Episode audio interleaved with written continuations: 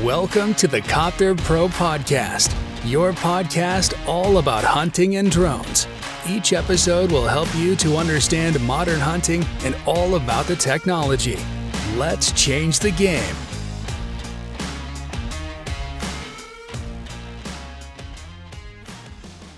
Herzlich willkommen zur neuen Podcast-Folge hier bei Copter Pro. Und zwar heute nicht allein, sondern mit einem tollen Interviewgast, nämlich Dennis Panthen der Jagdhundeausbilder. Und wir sprechen heute über das Thema Drohnen, Drohnen bei der Hundeausbildung. Generell das Thema Hundeausbildung wird Thema dieses Podcasts sein. Und ich heiße dich herzlich willkommen, lieber Dennis, hier zur neuen Podcast-Folge. Ja, vielen Dank für die Einladung und äh, ich freue mich auf unser Gespräch. Ja, wunderbar. Dennis, ich habe ein paar Fragen mitgebracht. Wir kennen uns ja jetzt schon ein bisschen länger. Deswegen einfach mal für die Leute, die dich noch nicht kennen, werden nicht so viele sein. Aber wer bist du? Was machst du? Woher kennen dich die Leute? Ja, wie du schon äh, gesagt hast, mein Name ist Dennis Panthen, äh, 44 Jahre alt, wohnhaft in Nordrhein-Westfalen. Also ich wohne im schönen Ruhrgebiet und äh, bin von Beruf Jagdhundeausbilder und führe vier Deutschstrater und habe ein eigenes Niederwildrevier am Niederrhein. Und ansonsten natürlich auch betreibe ich Deutschlands ersten Jagdhunde-Podcast YouTube-Kanal, Instagram, was wir alle so machen mittlerweile. Und ja, mach ordentlich Content auf meinen Kanälen und guck, dass wir die Hundeausbildung ein bisschen aufs Next Level bekommen.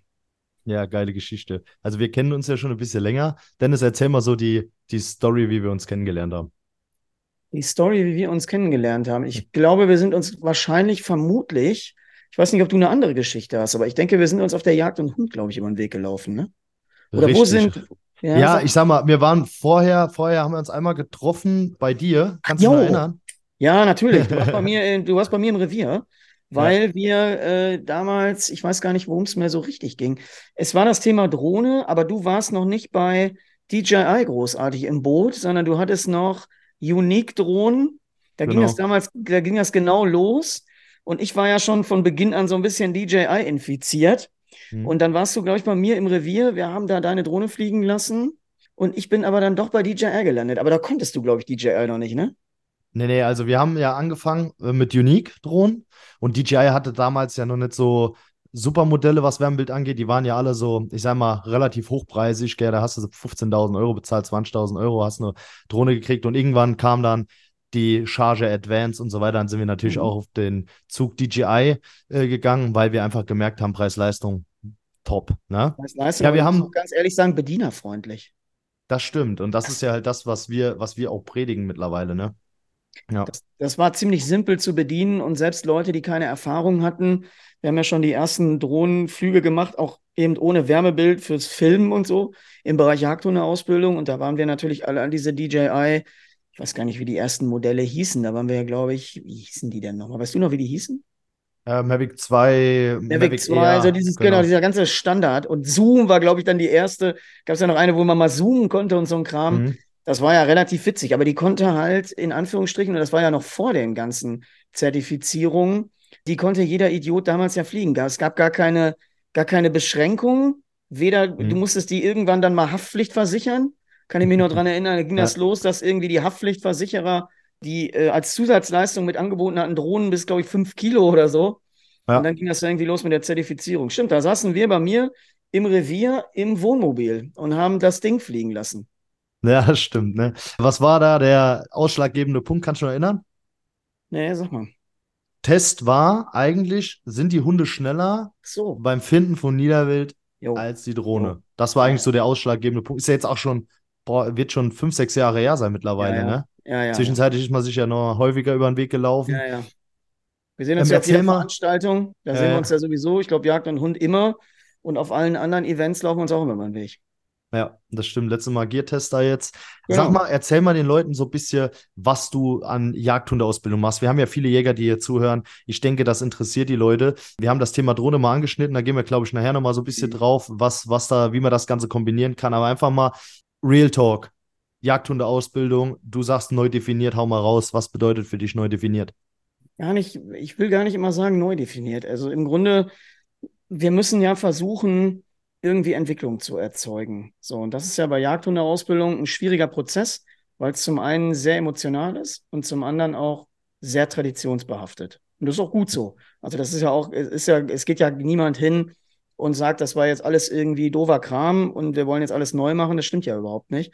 Das sind immer so die, die mit spitzer Zunge versuchen, das den Leuten einzureden, aber das ist ja gar nicht der Fall, sondern wir versuchen ja alte Ausbildung, moderne Ideen miteinander zu kombinieren, um einfach das Level einfach ein bisschen zu erhöhen, um ein bisschen, wie soll man es sagen, damit wir natürlich auch besser werden, weil wir haben ja, du hast es gerade schon anfangs gut gesagt, es ist ja immer die Diskussion auch mal gewesen, Technik gegen Tier, so in etwa, ne?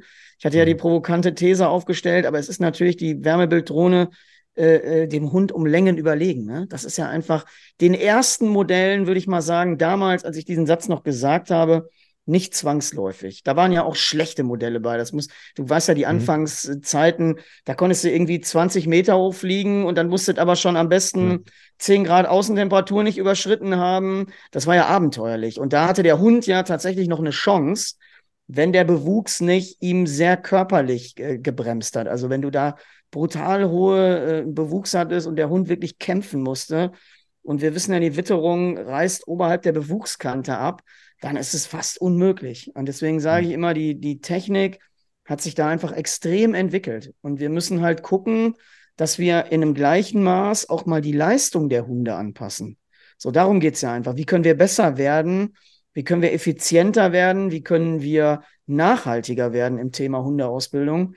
Dass das einfach, wie soll man das sagen, damit wir die nicht nur demnächst als schönes äh, Gimmick oder als schönes äh, Präsent im Auto spazieren fahren, aber die äh, Technik unseren Hunden die Arbeit weggenommen hat. Also ich glaube, dass die Kombination wichtig ist und wir müssen halt einfach besser werden. Und das ist einfach das Ziel. Und das ist das, was ich mit meiner Arbeit mache. Ich habe gesagt, das wird mich ja nicht jeder kennen, da gehe ich auch nicht von aus, weil meine Hauptarbeitsfeld sind ja Vorstehhunde. So, das ist einfach mhm. das Ding.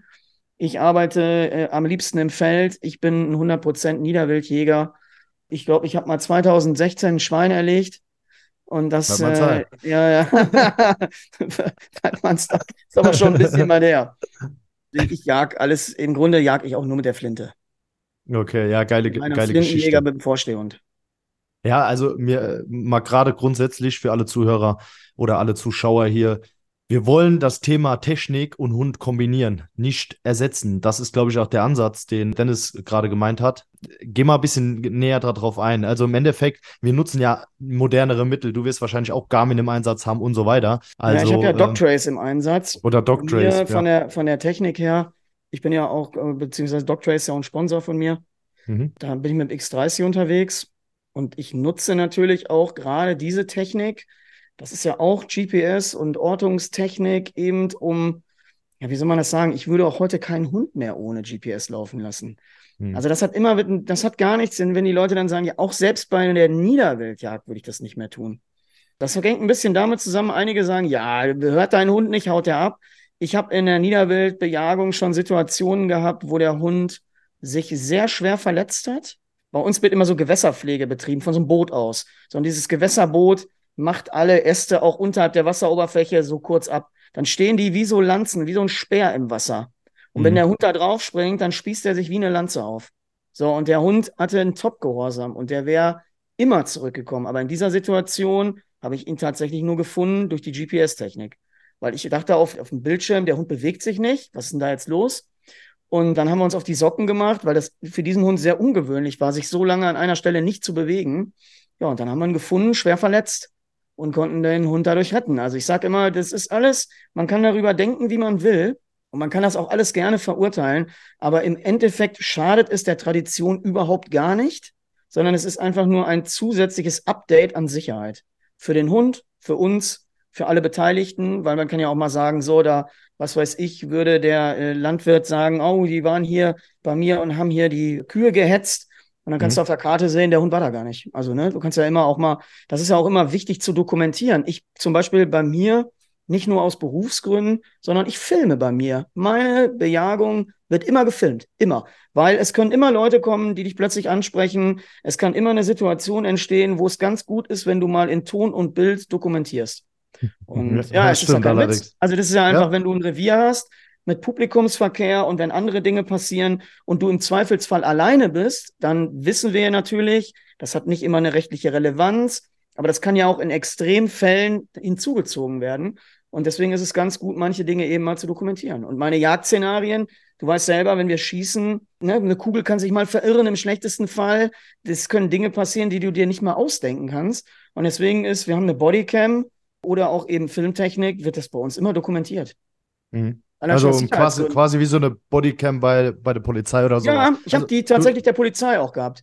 Okay. Die ist jetzt nicht, ich habe aber ansonsten eine GoPro und das habe ich mir abgeguckt von den Jungs, die so Parkour und Freerunning machen.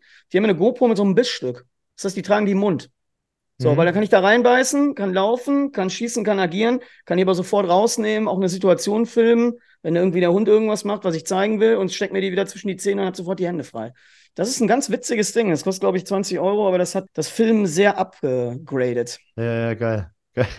ja. Also, ich denke, Technik und, äh, und Tradition können da auch Hand in Hand spielen. Das ist ja das, was ich immer predige. Natürlich. Er, erklär mal vielleicht, wie so eine Drohne damit reinspielen kann. Also du hast mir da so ein paar geile Ansätze gesagt und die habe ich in der letzten Podcast-Folge zum Thema, da ging es um Thema Niederwildzählung generell, weil ich sag mhm. mal, ich habe das ja jetzt auch bei dir damals mitbekommen, Niederwildreviere sind nur so gut, wie man sie hegt und ich habe auch gehört, dass die viel mehr Arbeit sind als ein Hochwildrevier eigentlich. Ja. Erzähl mal, wie das da ein bisschen unterstützen kann oder wie du generell zu dem Thema Wildzählung und so weiter stehst. Alles, was wir im Rahmen des Monitoring machen, also der Bestandsbegutachtung, läuft natürlich ausschließlich über Wärmebild. Aber ich will nur noch mal sagen, das ist ja unsere eigene Verantwortung, diese Dinge so gezielt zu nutzen, dass sie eben auch wirklich einen Nutzen haben, aber nicht das Jagderlebnis kaputt machen. Also ich war heute, deswegen haben wir uns gerade ein bisschen verschoben um eine halbe Stunde, ich war heute Hasenjagen bei mir im Revier, alleine mit einem Hund und da habe ich gar nichts an Technik dabei. Da habe ich mhm. eine Flinte und das modernste, was ich habe, ist mein In-Ear-Gehörschutz und dann hört es auf. Alles andere ist da absolut, da will ich auch gar nichts wissen, sondern will ich mhm. ganz traditionell jagen. So, während ich jetzt aber dort hingehe und ich habe ein Training und es kommen Junghunde gezielt, so, dann sind die Drohnenflüge bei mir einfach Standard geworden, um eben mhm. genau zu wissen, wo sitzen die Hasen, wie kriege ich jetzt einen jungen Hund sehr zielgerichtet dahin, weil wir, man darf ja nicht vergessen, ich bin eine privatwirtschaftliche Unternehmung, ich bin eine Firma, so, ich bin nicht mhm. ein, ein ehrenamtlicher Verein, der den ganzen Tag im Acker rumlaufen kann, sondern ich, Leute, die zu mir kommen, wollen Ergebnisse. Und da gehört es einfach heute dazu, dass wir da nicht Stunden unsere Zeit vertrödeln mit Suchen, sondern wir wollen ja arbeiten. Und das heißt, ich muss gezielt eben auch einen Hasen lokalisieren können und da auch zielgerichtet mitarbeiten können. Und da gibt es auch zum Teil Funk auf die Ohren der Hundeführer, weil ich muss auch nicht immer mitlaufen. Ich habe von außen einen besseren Blick.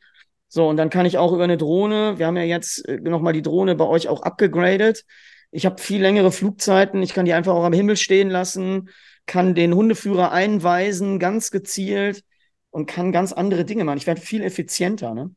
Mhm. Wie reagieren die Hunde generell auf die Drohne? Nicht nur auf die Drohne, sondern eher, was, was lernst du dadurch, dass du die Drohne einsetzt? Die Hunde haben natürlich erstmal eine, eine Gewöhnung. Ne? Also wenn die, bei mir ist das jetzt wurscht, meine Hunde kennen das. Die kennen das ja schon von den Filmarbeiten. Da fliegt die Drohne ja sehr, sehr tief. So, das ist kein Problem. Ansonsten haben wir es ja heute mit einer neuen, was habe ich denn? Ich weiß gar nicht, welches für ein Modell habe. Mavic 3 Thermal. Gut, die okay. Neue, die ich nehme die einfach immer aus dem Koffer und benutze die. Ich bin da nicht so, dass ich da drauf gucke und denke, wow, da das steht jetzt ein Nummernschild dran, keine Ahnung. Also deswegen, ja. die kann das ja in großer Höhe, also die, die kannst du ja in 100 Meter stehen lassen oder mhm. in 80 und da ist ja für einen Hund, findet sie ja gar nicht mehr statt. Mhm. Vom Reinstrahlen her würde ich mal sagen, ist das schon genial. Und du hast, was, was ich ja nicht wusste oder was, was total interessant ist, ist ja diese Zoom-Funktion. Hatte ich über, ey, ich habe überhaupt noch nie gezoomt. Und das ist auch nur ein Knopf, den ich bediene, sonst wäre das bei mir auch schon wieder raus. Mhm. Aber wenn du mal eben guckst und das einlenkst und du siehst wirklich im Ölrettich von oben rein in den Hasen unterm Blätterdach sitzen und du siehst den wirklich scharf. Also du, du kannst da hingucken und denkst, das gibt's doch überhaupt nicht.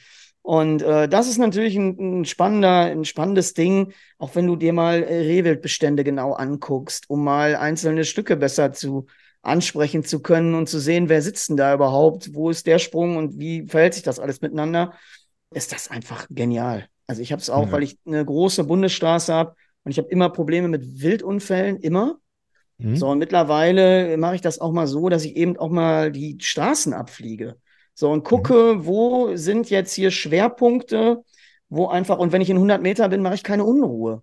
So, ich mhm. habe eine Beobachtungsfunktion und kann sehr gut sehen, wo sind Stücke, wo stehen die, wie stehen die zur Straße und das auch mal einfach dauerhaft beobachten, um dann auch mal eben gezielt entnehmen zu können. Ne? Ja, Bin also auch so Wild, Wildverhaltensanalyse betreiben. Ja, wir haben das ja gesehen, dass wir erstmal, das hatte ich ja bei dir schon mal, glaube ich, in einem Video erzählt, als wir uns auf, der, auf dem, auf dem Gear Tester Festival gesehen haben. Es ist ja einfach auch Fakt, dass wir ganz andere Dinge lernen. So, vorher war eine Feldsuche eine Feldsuche. Und dann haben mal Hunde mehr vorgestanden, die anderen vielleicht weniger, einige haben gar nicht vorgestanden, einige haben viel zu viel vorgestanden. So, und dann konnte man ja immer nur mutmaßen. Mhm. Und nachdem wir angefangen haben, ich habe ja einen Feldfilm gebaut, also für alle Vorstehhundeführer, die zuhören, zieht euch mal diesen Feldfilm rein. Das war ja das erste Mal, wo wir überhaupt mit Wärmebild mitgefilmt haben auch und gelernt haben, wie sich Hasen oder wie sich Niederwild überhaupt unter, unter dem Druck von der Suche des Hundes verhält. Wie die Hunde umlaufen, durchlaufen, wie Hunde auch wahnsinnig viel liegen lassen. So, mhm. also unerfahrene Hunde, wenn der Wind nicht passt und die keine Erfahrungswerte im Wind haben, so richtig zu arbeiten zu können, dann siehst du einfach, wie viel da liegen bleibt. So, mhm. und dann kann ein Hund fast draufstehen auf dem Hasen. Und du siehst es aus der, aus der Perspektive und denkst, wow, das gibt's nicht. Ich habe es heute auch wieder am eigenen Leib gesehen. Der Hund stand und ich würde mal sagen, einen halben Meter hinter ihm geht ein Hase hoch und geht ab. Der hat sich so weggeschlichen, dass der Hund das nicht kapiert hat. Der hat nach mhm. vorne geguckt und hatte seine Richtung natürlich im Wind orientiert. Und was hinter ihm passiert ist, hat er gar nicht gesehen. Also wie, die, kriegt die, man, wie kriegt man so einen Hund, ähm, weil man lernt ja einiges, aber wie kriegt man den Hund dann besser dadurch? Ja, du kriegst ihn besser natürlich, indem du genauer ihn erstmal in den Einarbeitungsphasen dahin lenken kannst, ne? Mhm. So, wenn ich okay. jetzt, weil ich kann ja sehen, wo bewegt sich oder wie ist die Windrichtung, von wo muss ich kommen, von wo muss ich reinlaufen mit dem Hund, in welchem Bogen muss ich den bewegen, damit ich den überhaupt in den Wind bekomme. Und das sind natürlich einfach, ich meine, das geht mit dem Handgerät auch, aber ich bin jetzt bei ein bisschen Bewuchshöhe. Im Augenblick kriegst du mit dem Handgerät halt nichts mehr ausgerichtet. Mhm. Du mhm. musst halt von oben genau 90 Grad runter gucken können. Ja, ja. Wenn, das, wenn, du das nicht kannst, dann läufst du halt und guckst und dann bist du so außerplanmäßig. Also mhm. du, du kannst jetzt, ich kann genau auf einen Meter den Hasen lokalisieren und kann da reinarbeiten. So. Wenn ich sonst immer nur ungefähr weiß, wo, dann bin ich natürlich schon wieder ein bisschen schwammiger, ne? Ja, das ist ein geiler Ansatz. Also ihr seht, Technik und die Arbeit oder das, was man daraus lernt, das äh, können schon Hand in Hand gehen. Wie ist das denn generell mit Bestandsanalyse? Also ich gehe mal davon aus, du wirst auch Jungwildtierrettung machen. Also ich nenne es mal extra Jungwildtierrettung, weil ihr werdet wahrscheinlich auch viel Junghasen bei euch haben. Wie ist das bei Junghasen oder wie war generell die, die Kidsretter-Saison oder Jungwildretter-Saison bei dir? Also die Kidsretter-Saison war gut. Ich habe zum Glück nicht so viel Wiesenflächen gehabt. Mhm. Also ich habe, ich bin auch ehrlich gesagt froh, weil ich natürlich beruflich extrem eingespannt bin in den Zeiten, wo bei mir gemäht wird, dass ich das sehr überschaubar habe. Eben je besser die Technik geworden ist, ich jetzt nicht immer darauf angewiesen bin, morgens um fünf da aufzuschlagen, sondern vielleicht auch mal eben um acht kommen kann. Ne? So, mhm. das ist ein Unterschied. Also das ist ein Unterschied, weil die Technik einfach so gut geworden ist, dass sie mir um acht noch das Ergebnis zeigt, was ich früher um fünf hatte. Ja, da hat sich die Technik echt gewandelt. Also nur mal für alle, die zuhören oder zuschauen, DJI Mavic 3 Thermal ähm, haben wir auch einige YouTube-Videos zu gemacht, 640er Auflösung. Da könnt ihr auch den ganzen Tag mitfliegen. Also ich habe Videos gemacht bei der Kidsrettung. Da, das geht sogar, wenn die Sonne oben steht und man fast an die 30 Grad hat. Also mhm, ja, das geht. Top. Ja. Also das geht und wir haben es auch nochmal gemacht um die Gewässer rum, wenn da die Streifen gemäht worden sind mit Enten, Mhm. Und äh, ich meine, es gelingt nicht immer. Du hast auch mal Tage, wo du Pech hast, aber äh, in der Regel ist es wirklich, ist es wirklich gut. Und wir haben tatsächlich auch noch mal, ich glaube, in der letzten Saison wurde auch irgendwo gemäht. Wir waren nicht informiert und ich war aber mit der Drohne weiter weg und konnte aber in der Entfernung noch reingucken. Die Tiere da haben es leider nicht geschafft, weil wir nicht schnell genug waren, aber wir konnten auch die ganzen Enten, wo einfach die Ständer nur abgemäht worden sind, das mhm. war echt hart. Die konnten wir aber sofort lokalisieren und die dann mit dem Hund da rausholen. Ähm, während die sonst einfach, ich, du weißt ja selber, wenn da nur die Ständer ab sind, dann lebst du noch eine ganze Zeit, ey. Das ja. ist sehr schmerzhaft und das ist Tierleid hoch 10. Und das konnten wir aus der Entfernung eben sehen. Wie gesagt, waren leider nicht schnell genug, konnten dann aber mit den Hunden alles rausholen und dann zumindest nochmal das Elend lindern, ne? Würdest du sagen, deine Hunde haben dadurch weniger Arbeit oder mehr? Gute Frage. Haben sie weniger Arbeit oder mehr? In der Kidsretter-Saison natürlich weniger Arbeit, ist auch logisch. Aber der Hund ist auch da. Klar. Ich sag ja, wer da glaubt, dass er noch was mit dem Hund ausrichten kann, das hat viel mit Glück zu tun. Das hat viel mit verschiedenen Faktoren zu tun. Aber du schlägst halt die Drohne nicht. Ne? Die Drohne ist halt da einfach unschlagbar. Die mhm. Genauigkeit, die Präzision. Und du musst ja auch nicht jeden Hund verheizen. Wie oft bist du sonst aus den Wiesen raus? Hast irgendwo Grannen drin gehabt, musstest zum Tierarzt, hattest eine Augenverletzung beim Hund, Hund fix und fertig und das ganze Zeug. Es ist ja auch ein bisschen schonender für den Hund, ne? muss man ja auch mal sagen. Wenn du die immer Was so meine, äh, spazierst. Ähm, sorry, ich wollte nicht unterbrechen. Doch mal. Ich darf ja also, gar nichts mehr sagen. Ich traue mich ja überhaupt nicht mehr. Meine ganzen Podcast-Kommentare, deswegen habe ich mir heute was zu rauchen mitgenommen. Wenn ich, ein bisschen, ich ein bisschen die Schnauze halte. Ist vielleicht nicht so gut für einen Podcast, aber ich kriege nee. immer so viel Scheiß-Kommentare, auch bei YouTube. Wir hatten da mit einem Programm aufgezeigt, dass den Leuten da immer was über den Mund reden würde. Deswegen heute reise ich mich schwer zusammen. Ich rauche Ja, also ganz, ganz easy. Die Leute, die hier zuschauen, die kennen uns. Also ich bin auch ein ehrlicher Typ, du bist auch ein ehrlicher Typ und ich denke nicht, dass die Leute, die uns supporten, wollen, dass wir uns verstellen. Also nur für die Leute, die zuhören, er raucht eine Zigarre. Grund, warum ich heute rauche. Die Leute, die zuhören, ja. hören immer das Feuerzeug, aber ich ja. Ich bin ja noch altmodisch. Ich habe ja gerade gesehen, du rauchst schon so ein neumodisches Zeug da aus dem Computer. eine schöne alte kubanische Zigarre hier. Das ist einfach ja, richtig. Da, was ich eben meinte, war da, zum Beispiel sowas, wie du sagst, am Gewässer zum Beispiel wird gemäht, ja, von ja. so einem Boot aus. Das meine ich, weil ich sag mal, klar, Kidsrettung, da wissen wir, die Drohne ist unersetzbar, aber gerade so Dinge, wo ein Ständer abgemäht wird, das hättest du vielleicht ohne die Drohne gar nicht gefunden. Das ich hätte es auch so gar nicht Ansatz. gesehen. Ich hätte es gar nicht ja. gesehen. Weil es wird ja dann auch, ja, wie soll man das sagen? Also ich hätte es nicht gesehen und wir wären auch nicht groß jetzt zur Kontrollsuche da drin gewesen. Das war mhm. ein reiner Zufall. Deswegen sage ich ja, diese ganzen Nebeneffekte, diese Zufälle häufen sich aber. So, und diese ganzen auch Zufälle. Auch durch die Drohne? Ja, natürlich durch die Drohne. Sonst geht's gar nicht. Also ohne geht's halt nicht. Hm ich bin sehr schlecht in Technik, du weißt das. Ich mache das Ding wirklich äh, nur aus dem Koffer an. Ich glaube, ich habe noch nicht mal meinen Account da angemeldet, den ihr da eingestellt habt, ist glaube ich immer noch euer Account. Ich fliege einfach rum. So, ich fliege einfach rum und mehr, mehr passiert Aber er hat, einen, er hat einen Führerschein, er hat auch die Online-Schulung gemacht natürlich. Korrekt. Und? Habe ich. War gut? Ich, hab, ich war ja mit einer der, der ersten, als das Ding damals rauskam. Ich habe den Zettel jetzt auch erst gesucht und gefunden und habe dir gesagt, immer, ist das überhaupt irgendwas? Und du hast ja mhm. gesagt, nee, nee, alles klar. Das war ja damals. Ist noch gültig. Neu. Ist noch gültig. Ist noch gültig. Ja, Fünf noch Jahre, gültig. mein Freund, ich erinnere dich dann. Ne? Ja, ja, ich komme, ich mache ja. bei dir dann neu.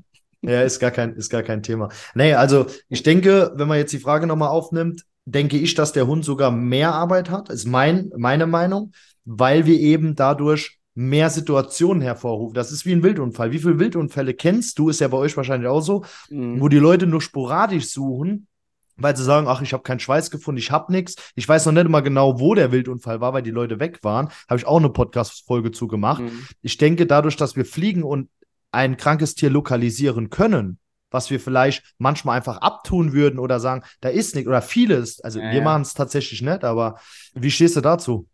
Also ich glaube, das ist einfach die Idee, das Ding nur mal eben steigen zu lassen und mal aus 100 Meter sich mal eben einen Überblick zu verschaffen auch, ne? Wenn du jetzt nicht brutalen Wald hast, der da alles blickdicht macht, aber wenn du wie bei mir, ich habe ja äh, am Niederrhein, das sind ja alles offene Flächen, großteilig offene Flächen. Ich kann ja tatsächlich noch mein Revier mit einem Hollandrad betreuen. ist ja einfach so. Und äh, hast du noch dein Skateboard? Ich habe ja, ja, ja, ich habe so ein elektronisch, aber da bin ich auch zwei Jahre oder drei Jahre nicht mehr gefahren. Wir haben ja jetzt alle, wir fahren ja nur noch Fahrrad und wie heißt das hier, Roller, so komischen mhm. Roller. Mhm. Habe ich ja auch immer spektakulär zum tatsächlich auch nochmal den einen oder anderen Sturz mit. Aber ich reiß mich hm. zusammen, ich gebe mir Mühe. Das, das, das, ich habe mir einen gut. Fahrradhelm gekauft übrigens. Ehrlich? Ja, Muss ja. mal zeigen. Interessiert mich Leute. Ah, Aufkleber drauf? Ja, ich habe so einen Aufkleber drauf, ich habe eine Taschenlampe oben drauf und ich habe so einen, so einen aus der Mountainbike-Szene, so ein, wie heißt das, Fully-Helm oder sowas. Ja. Mein Gott. Ich habe ja mal ein Mountainbike gekauft und seitdem bin ich ja immer unterwegs mit den Hunden im Rad. Safety first, man wird ja auch älter, ne? Ja, ich äh, bin wirklich älter geworden. Es ist unangenehm, aber. Hatte wir äh, eben schon das Thema. Hatte wir ja, eben schon ja, das Thema. Bin, gestern hat mir wirklich jemand gesagt, ich bin alt. Und da habe ich gesagt, ja gut, das sind vielleicht die Anfänge davon. Also ja, ich spüre es immer, also ich muss auch dazu sagen, ich äh, merke das auch. Und ich, Andere äh, sagen Lebenserfahrung, ne? Ah, ja, und Lebenserfahrung, äh, ja, ja. Man äh, kriegt mehr Lebenserfahrung, aber ich merke auch, dass der Körper nicht mehr so will, wie er mal wollte. So, guck mal, ich war doch die ganze Saison mit Land Rover auf Tour. Wir haben ja wie eine Deutschland-Tour gemacht. Mhm. Von Veranstaltungsort zu Veranstaltungsort, jeden Abend 200 Leute da im Saal. Erzähl mal so ein bisschen, was du da gemacht hast. Ich habe das nur so am Rande mitbekommen. Ja, Land Rover, Land Rover live. Die Leute auch, ne? Genau, Land Rover Live unterhält ja ein, wie soll man sagen, 60 hochklassige Referenten zu den Themen, die Land Rover Kunden halt beschäftigen. Segeln, Reiten, Golf, äh, Mountainbike, Jagd. Das sind ja alles die Themen, die bei Land Rover zu Hause sind. Und äh, ich bin einer dieser Referenten für das Thema Jagdhunde-Ausbildung, bin ich quasi deren Profi. Die machen dann zu diesen Themen Veranstaltungen. Wir haben jetzt in ganz Deutschland waren wir. Also wir haben in Lübeck angefangen, sind dann von Lübeck runter nach Traunstein, also von ganz oben nach ganz unten. Und dann waren wir wirklich an, keine Ahnung, 10, 12 Stationen in Deutschland. Wie viele Leute kommen da? Ja, wir haben fast immer so 200 Leute auf der Veranstaltung. Das ist die Kosten dafür trägt ja Land Rover. Das heißt, auch im nächsten Jahr wird es weitergehen. Wichtige Info für die Leute, kommt dahin zu den Events, weil die sind kostenlos, gibt tolles Catering, immer ein tolles Programm. Land Rover gibt sich da wirklich viel Mühe und vermutlich auch geben die da echt viel Geld aus. Mhm. Aber das sind tolle Veranstaltungen und ich werde im nächsten Jahr da weitermachen mit meinem Programm. War jetzt erstmal Training von heute für den Jagd und von morgen. War jetzt die Vortragsreihe, bin aber nicht wirklich immer weit gekommen. Das sind immer zwei Stunden und ich glaube, ich habe auf meinem Vortrag 43 Folien und bin so bis Folie 20 gekommen. Dann habe ich gesagt, okay. im nächsten Jahr machen wir einfach Teil 2. Ja, ja, ja, klar. Und ja. dann gucken wir mal. Ja.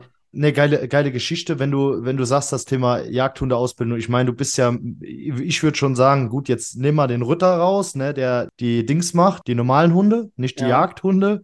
Aber so was Jagdhunde angeht, ich glaube, da bist du Number One. Also ich wüsste jetzt keinen anderen, oder?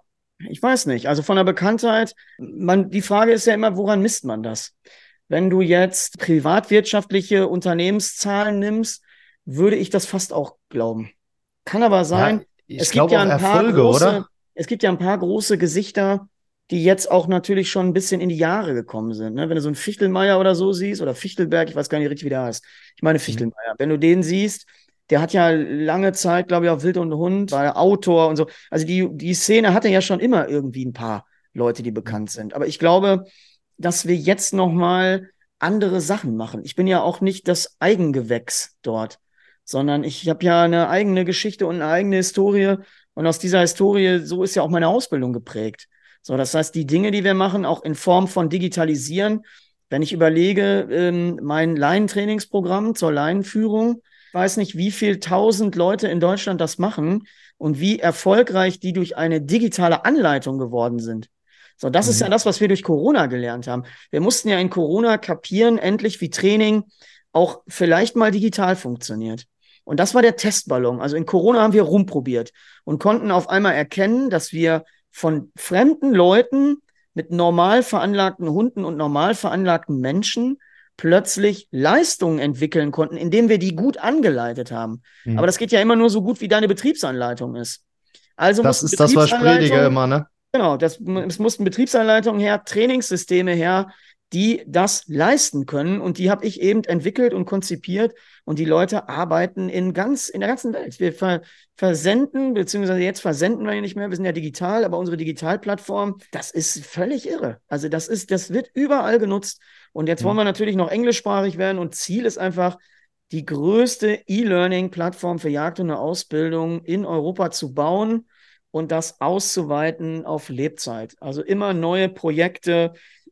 Und da werden wir in einigen Jahren wahrscheinlich auch mal irgendwas zusammenfilmen für, ähm, weil auch die Leute dann eben eben aus dem Ausland sich das angucken. Ne? Und wenn wir das mhm. jetzt noch englischsprachig bekommen durch eine KI, dann werden wir auch bestimmt andere Märkte damit noch ansprechen und haben ja. auch nochmal eine ganz andere Durchschlagskraft wieder. Das haben wir ja auch gemacht tatsächlich. Also äh, für alle, die zuhören, uns vielleicht noch nicht so großartig kennen. Also wir haben unsere ganzen Schulungen auch online basiert. Das heißt, das ist einfach der absolute Gamechanger gewesen. Also jemanden, ja, dass er dir vertraut, das ist die eine Sache. Das muss ja. man natürlich aufbauen durch Präsenz, durch Videos, durch alles Mögliche und natürlich auch authentisch sein. Ich denke, ich denke, da können wir einen Haken dran machen, das kriegen wir hin. Viele finden uns scheiße, aber die meisten, äh, denke ich, äh, die uns supporten, die finden uns auch gut. Aber. Was ich dazu sagen muss, ich merke ja eine große Veränderung. Also ich habe früher hm. so gesagt, sagen wir mal, 60 Prozent wissen nicht richtig, was sie mit den Ideen von mir anfangen sollen. 40 feiern das. Heute würde ich sagen, sind 60, die es feiern und 40, die nicht wissen, was sie damit anfangen sollen.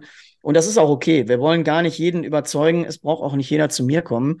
Ich sage das auch immer wieder bei Instagram. Ich brauche nicht jeden Follower. Es können da eine Menge Leute gerne abhauen, sondern wir brauchen die richtigen Leute da, die mit in deiner Community sind, die Bock darauf haben mhm. und mit dir gemeinsam die gleiche, äh, die gleiche Einstellung teilen. Und die anderen, die da nur sich aufgeilen, die können da wegbleiben. Also wir sortieren auch genug noch aus, ne? Ja, ich, ich denke, ich sammle keine Follower. Für mich ist das keine ja. Währung. Ich habe angefangen ja. mit 8000. Da waren wir eine richtige Community. Ich will nicht sagen, ich kannte jeden der 8000, aber fast. Jetzt sind wir 43.000 seit heute. Das ist nochmal eine ganz andere Schlagzahl. Aber ich sag dir, es war auch mit 8.000 ganz gemütlich. So, ja, das ist das so. Nicht. Wenn, wenn Leute immer sagen, wir brauchen Follower, wir brauchen Follower, ist mir scheißegal, können alle abhauen da, die keine Lust haben. Ich nehme nur die Jungs und Mädels, die richtig Bock haben auf richtig gutes Training. Und die anderen, die irgendwie sagen, weiß ich nicht, die können andere Profile besuchen. Die können auch bei YouTube sich andere Kanäle angucken. Das ist überhaupt kein Problem. Ja, ja, das ist ja normal. Also entweder man baut eine Sympathie auf und die Leute feiern das und man gibt auch was zurück. Ich denke, das ist ja bei dir genauso, weil die Leute erwarten dann auch irgendwann Content und äh, den lieferst du und den liefern wir, denke ich auch. Nochmal zurückzukommen, die Schulung, diese Digitalisierung generell, egal ob jetzt bei uns mit Drohne oder Jagdhundeausbildung, du kriegst halt mit einem Video tausende Menschen erreicht. Das heißt, Total. deine 43.000 Leute haben die Möglichkeit, nicht, weil bedienen mal 43.000 Leute und wenn es nur nicht. 10% davon sind, ja, ja. innerhalb deiner Jagdausbildung präsent. Die Leute sagen immer, ja, das ist ja so unpersönlich. Ich sage immer, Leute, ihr könnt auch digital euch vorbereiten, ihr kriegt immer einen Support, das ist überhaupt kein Problem. Und ihr seid trotzdem, wie du immer sagst, von Zero to Hero. Und in eurer Zeit, eurem angemessenen Tempo auch irgendwo, ne? Vor allem die Leute lieben ja auch E-Learning. So, also E-Learning heißt ja, dann, wann sie Zeit haben in ihrer eigenen Umgebung. So, ich habe Leute, als wir noch die USB-Sticks verschickt haben, die riefen an und sagen, hör mal, ich sitze hier in Österreich auf dem Bergbauernhof und wenn du mir nicht ein Apportierprogramm geschickt hättest, was für meinen Hund hier für die Arbeit völlig ausreicht, ich hätte 100 Kilometer zum Hundetraining fahren müssen. Und dann sagst du, ja, ist doch geil. Das ist doch genau den, den wir erreichen wollten, der das feiert, der das mega umgesetzt hat und heute glücklich ist, dass es gemacht hat. Ist doch alles perfekt. Ja. So, Perfekt. Und ich denke, deswegen, wenn man das noch ausweitet, ne? Ja, total. Du, ähm, was für Programme hast du jetzt aktuell? Vielleicht jetzt mal, hören ja auch viele zu, viele Jäger auch wahrscheinlich. Was für Programme hast du? Also ich habe von dir das Apport von From Zero to Hero. Ja, aber du hast einen zweiten Teil. Du bräuchtest den ersten Teil. Habe ich einen zweiten mal, Teil? Ja, du hast einen zweiten Teil. Das habe ich dir aber irgendwann mal gesagt. Also, es gibt ein Apportierprogramm 1 und 2. Du hast schon die fortgeschrittenen Versionen. Okay. Ähm, tatsächlich, äh, das Leinenprogramm Game Changer ist so der Grundlagenfilm, der mal alles beinhaltet, worum es überhaupt so geht. Und was haben wir noch? Den Feldfilm natürlich gebaut. Und ansonsten Fasanenwerfer, Einstieg, Arbeit mit dem Fasanenwerfer, auch ein technisches Hilfsmittel. Mhm. So, auch aus ein Tick aus der Moderne. Wie gehe ich damit richtig um? Wie arbeite ich einen Hund darauf ein? Und ja, Down-Abbruchssignal. So, wie kann ich den Hund stoppen? Wie kriege ich den stoppbar? Also die großen Themen, ich sag mal, die Big Five haben wir äh, locker bei mir auf der Online-Plattform. Und das geht weiter weiter, weiter. Wir produzieren jetzt nochmal was zum Thema Schießen. Mhm. So, weil das auch immer so ein Ding ist, dass irgendwie der, der Opa mal plötzlich irgendwie die dicke Försterpatrone aus der Tasche holt und meint, er müsste mit seinem jungen Tackle mal schießen und dem fällt bald der Kopf runter. So, dann heißt, wir müssen denen ein bisschen erklären, dass wir die Hunde nicht alle kaputt schießen. So, und da werden wir jetzt mal Messungen machen. Wir haben ein Dezibel-Messgerät mit Eichzertifikat. Da werden wir mal äh, verschiedene Munitionsladungen testen in Entfernungen weil wenn ich zum Beispiel im Feld schieße und der Knall sich verliert in alle Richtungen, dann habe ich ja nicht so eine, so eine Knallbelastung, als wenn ich irgendwo in einem Kessel, in einem Tal irgendwo schieße. So, mhm. und da mhm. muss ich eben aufpassen, wie ich mit jungen Hunden anfange zu schießen, damit ich dieses Thema technisch mal ganz gut angehe. Und da werde ich Filme zu bauen zur Standruhe, äh, zu allen Themen. Hier steht direkt mein Telefon. Ich weiß ja, wer das ganze Jahr ja anruft und was die Leute alle für Kopfschmerzen haben. Und darauf ja, werden das wir. Ist auch, genau. Das ist auch das, was wir machen. Wir schreiben uns mittlerweile. Ja, total. Aber das ist Expertenwissen. Ich finde das, ich das eine geile Nummer. Eben. Wir schreiben uns mittlerweile auch, ich sag mal, die häufig gestellten Fragen jede Woche auf. Genau. Und mit unseren Plattformen, ich denke, das ist ja bei dir genauso, kannst du auch auf einen Klick sofort neue Sachen mit reinpacken und genau. das Ganze updaten, falls sich was zeitlich ändert und alle informieren, ne? Na klar. Kommt ein Sponsor dazu, können wir einen Film updaten, kommt irgendwas dazu können wir alles möglich machen. Und das ist ja das Coole, hm. wenn wir digital sind, dass wir einfach schneller reagieren können. Ja. Ich habe ja mit DVDs angefangen. Ja schon. Ja, ja, ich ja. weiß das. Ich kenne ich kenn das ja noch. Und das ist das Geile, weil das wäre auch so eine Frage, die ich gehabt habe. Dieser technische Wandel, das ist ja mal egal, ob das jetzt jagdlich ist. Ich meine, ja. theoretisch, wenn die Leute Tradition predigen, dann dürften sie ja auch kein E-Learning kaufen. Ja, dürften kein E-Learning kaufen und sie dürften aber auch kein GPS benutzen. Die dürften auch mit dem Auto nicht ins Revier fahren. ihr Handy weglegen. Also dann können und sie sich im Notfall im Wald noch nicht mal Hilfe rufen. Oder sie müssten ins Revier reiten. Ja, ja, also deswegen. Oder laufen. Ich, also man, wir können schon, und ich finde das auch wichtig. Also ganz ehrlich, ich finde Tradition ultra wichtig. Ich bin Jagdhorn und Bläser auch. Da lege ich bei mir in meiner Yacht großen Wert drauf. Sind wir am Lernen gerade? Ja, ich äh, drücke dir die Daumen und äh, also ich mache das einfach gerne. Und ich finde, wir müssen, wir müssen die Tradition pflegen und die auch so weitervermitteln. Aber wir können ja trotzdem solche Assists und, und technischen Hilfen nutzen, um einfach die Welt ein Stück besser zu machen. So, es geht ja gar nicht darum, der Nutzen ist ja einfach überragend. Mal zum Nutzen. Hast du schon mal gehört von dem Thema, weil ich habe das einmal begleitet mit der Drohne oder jetzt auch schon mehrmals eigentlich, Jagdhunde-Prüfungen. Ja, es waren äh, HZP, äh, war das, glaube ich. Ähm, da haben die ja öfters mal die Prüfung angesetzt. Da kommen ja die Leute von überall her. Mhm. Und im Endeffekt konnten die die Prüfung nicht durchführen, weil keine Hasen da waren. Da sind wir mit der mhm. Drohne mhm. geflogen, haben denen die gezeigt im Endeffekt und mhm. die konnten die Prüfung durchführen. Wie, das ist ja irgendwo so ein technisches Hilfsmittel, ja. das aber den Ablauf erleichtert. Und Total. Also ich finde, das sollte Standard werden. Ich mache das bei mir, äh, ich biete mein Revier oder mein Ausbildungsrevier ja auch äh, für Prüfungen an. Und wenn die nicht zurechtkommen, ich meine, ich habe jetzt noch die Wildbesätze, aber sollten die nicht zurechtkommen, ich habe immer die Drohne dabei, kann ich immer eingreifen und sagen, so, wir brauchen jetzt für den Hund noch einen Hasen, wir brauchen für den Hund noch irgendwie einen Fasan oder, oder, oder, und dann kann ich eben sofort agieren. Ne? Und das ist ja auch eine Sache, du kannst ja nicht stundenlang da einen ganzen Tag durch den Acker latschen. Ne? Also, ja, ja. Also das war nur mal so ein Beispiel, weil ich wurde dazu mal gerufen. Schade, die Person, die mich gerufen hat, ist leider durchgefallen. Aber, ähm, oder der Nicht Hund. Ist, aber war eine geile, war eine geile Erfahrung. Und da waren die Prüfer damals auch so, ja, eine Drohne, ja, wie soll das helfen? Und dann sind wir da geflogen, ey, geil, da Hase. Und dann war das in einer Stunde erledigt. Die waren so total happy. Und die dann Hunde, können die, die sind ja schon alle im Suchenlokal sitzen und müssen da nicht die Gummistiefel runterlaufen. Es ist ja, einfach vor so. allem die Hunde. Ich meine, wenn du so einen Hund, wenn du morgens um sieben, das ging früh los. Ich glaube, sieben Uhr haben wir angefangen oder acht Uhr oder ich. ich war mal bei der HZP, war ich mal 13 Stunden.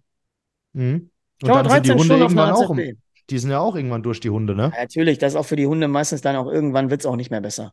So, mhm. die Hunde sind auch einfach irgendwann auf und man muss auch deren physische Grenzen mal akzeptieren. Wie, wie würdest du so physische Grenzen, wenn man das sagt? Also, das hast du bestimmt in deinem Trainingsprogramm. Ich höre immer diesen Spruch, wenn du mehr den Arsch als die Fresse siehst, dann läuft was verkehrt, ne? Ja, das geht um Thema Aufmerksamkeit und Zuhören, das ist korrekt. Aber du meinst jetzt. Richter, physisch... hast, du da noch, hast du noch einen Geheimtipp für Bracken? Ich hab, für Bracken, äh, für Bracken gibt es keine Tipps, glaube ich. Die, das, Schnietebracke, Schnietebracke. Ja, ja, die, die äh, Tipps der, wie heißt das, der Bracken, das ist eine eigene Welt. Also, okay. das ist auch selbstgewähltes Elend, muss ich dazu sagen. oh je, nein, nein, nein, das, jetzt hast du ja Feinde gemacht. Nee, also, auf das ist überhaupt nicht meine Jagdart. Also, ich sage es ja. auch offen, wie es ist. Ich bin Herzchirurg, ich bin Spezialist für Vorstehhunde und alles, was damit zusammenhängt. Ich kann das nicht nachvollziehen. Mir wäre das alles, äh, ist überhaupt nicht meine Jagdart, ey. Also nee, gut, ich sag mal, das unterscheidet sich ja. Guck mal, wir haben Hochwildrevier Sauen. Was ja. muss mein Hund machen? Der muss mal eine Totsuche ja. machen. Die schwierigere Nachsuchen, das, das überlasse ich den Profis. Ja, auf jeden Fall. Und, und äh, ansonsten Mache ich übrigens der, auch. Der soll stöbern, ne? Ja, ja. ja?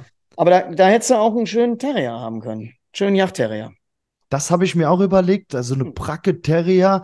Ähm, ich habe dann gesagt, äh, Maurice und ich haben gesagt, der hat ja einen Hund, der heißt King. Ja, dem sein Opa hat ihn so genannt, also nicht wundern. Und meiner heißt Pablo. Und dann haben wir gesagt, wir holen noch zwei Terrier, den, den seinen nennen wir Kong und meinen nennen wir Escobar. Ja, ja das ist auch nicht schlecht. Also ich möchte ich, auf jeden Fall mal einen Hund haben, der Ali heißt.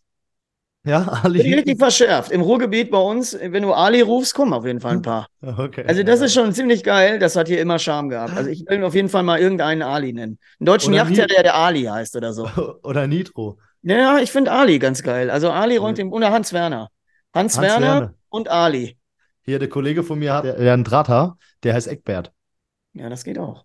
Das Eckbert. Geht auch. Ich bin ja das da auch nicht geil. besser. Mit Horst und Gerti und Volker. Ja, du, du. Das sind, das, aber ich finde, ich finde die Hunde, ich finde die Hunde geil. Jetzt nochmal äh, kurz zurückzukommen zu dem Thema. Also, ihr merkt, du hast gerade selbst gesagt, du überlässt die Nachsuchen auch dem Profi, obwohl du eigentlich ja auch Profi, was Hunde angeht, bist. Ja, aber, aber ich habe die warum Suchen machst du gar das? nicht auf den Hunden. Also du musst ja immer sehen, du musst die bei der Nachsuche, das ist ja eine ganz eigene Welt. So, hm. das ist auch eine ganz, das wirst du ja mehr wissen, wir haben ja kaum bis gar keine Nachsuchen. Also bei mir im Revier sind das in der Regel äh, bis 300 Meter Totsuchen, weil du ja auch äh, einfach 5000 Meter geradeaus gucken kannst. So, also ne, auch die Feldrehe und und und, das ist ja, ich habe ja gar, ich habe gar keine Möglichkeiten, einen Hund da überhaupt hinzubekommen von der Suche. So, weil du brauchst ja wahnsinnig viele Suchen, damit so ein Hund auch reift in dem, was er kann. So, und da würde ich sofort, wenn ich erkenne, pass mal auf, hier handelt sich das jetzt nicht um eine absehbare Todsuche, dann latsche ich da gar nicht im Spurenbild rum. So, dann würde ich selber, ich wüsste nicht, wenn ich anrufe, weil ich da nicht weiß, wer in meiner Region zuständig ist, mhm. aber ich würde dann einen Profi dazu holen. Dem mache ich da nicht die Arbeit da kaputt. Wie stehst du dazu? Weil das ist ja auch so ein riesen polarisierendes Thema mit der Drohne.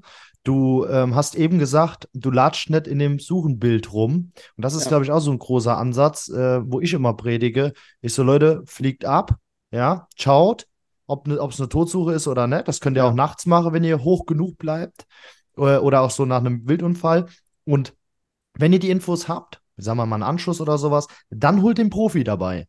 Ja, ja, wenn ihr da nicht weiterkommt. Aber wenn es eine Totsuche ist, kann man das Stück Wild dann am Abend natürlich auch direkt mit dem Hund suchen. Also ich mache ja, das. Ich wollte gerade sagen, der Hund, dem Hund sollte man immer jede Suche ermöglichen, die mhm. überhaupt geht, weil für jeden Hund ist jede Suche wichtig. Und äh, aber wenn ich es vorher schon absichern kann und kann sagen, so, jo, das Stück liegt da in 200 Metern, hol mal einen Hund, dann kann man eben auch mal kontrollieren, wie der Hund arbeitet. Kommt der dahin? Arbeitet der uns Wie dahin? ist das? Das ist mal noch so eine so eine interessante Frage. Würdest du sagen, eine abgebrochene Suche ist schlechter für den Hund als eine, wie soll man sagen, ich muss das anders ausdrücken. Ich fliege jetzt mit der Drohne, sehe, das Stück ist verendet. Ja. ja anstatt und, und gehe mit meinem Hund da nachts hin, nachts ja. dunkel, egal wie, berge das Tier. Der Hund hat einen Erfolg. Oder ich suche nachts, merke, ich komme nicht irgendwo an, weil der Hund vielleicht auch nicht richtig arbeitet oder weil es halt dunkel ist. Die, die Leute suchen ja auch nachts nicht. Und dann hast du eine unerfolgreiche Suche, ist das schlimmer für den Hund, wenn er da eine unerfolgreiche Suche hat und dann holst du den Profi, dann hat der Hund ja im Prinzip gearbeitet, aber ja. gar keinen Erfolg gesehen. Ja. Wie stehst ja, du dazu? Diese, das ist ja immer so ein leidiges Thema, aber der Hund ist natürlich immer, der Hund braucht Erfolg. So, und der Hund muss auch Erfolg haben. So, das siehst du ja selbst in den kleinen Suchenübungen, wenn du mal beim Zoll bist und da der Suchenhund die Koffer kontrolliert, dann klemmt immer einer hinten nochmal ein Referenz Päckchen dazwischen, damit der Hund halt immer findet. Immer mhm. finden. Immer muss die Arbeit erfolgreich sein. Das heißt, die Hunde, die Suche, da sollte jede Suche erfolgreich sein. Du kannst aber nicht mhm. verhindern. Du machst ja auch manchmal eine Kontrollsuche. Nicht jede Suche führt zu Erfolg, aber im Idealfall sollte der Hund eigentlich immer zu Erfolg kommen. Also ich mache das auch, selbst wenn ich eine, also ich, ich sag mal, ich schieße jetzt, also wir schießen auch daneben, Gott sei Dank, das ist der zweitbeste mhm. Schuss, sage ich immer. Ich schieße jetzt auf ein Stück, Stück zeichnet nicht, ich meine, ich habe es nicht getroffen, natürlich mache ich eine Kontrollsuche. Dann hole ich als erstes meinen Hund, ja. nachts dann natürlich wenigstens um den Anschuss, dass ich sehe, okay, habe ich was gefunden, ja, so, und äh, damit ich es wenigstens definieren kann, aber da halte ich mich schon sehr zurück, weil nachts dann findest du doch nicht oder sowas, dann will der Hund weiter. Ja, vor allen Dingen ganz raus. ehrlich, das ist ja hm. auch, hm. da, da sind ja auch Erfahrungen irgendwann mhm. grundlegend. So, wir haben mal auch ein Stück Rehwild beschossen, krank geschossen und dann ging es sofort in die Dunkelheit und da hätte man auch, hätten wir da nicht gesucht, also hätten wir erst am nächsten Tag gesucht.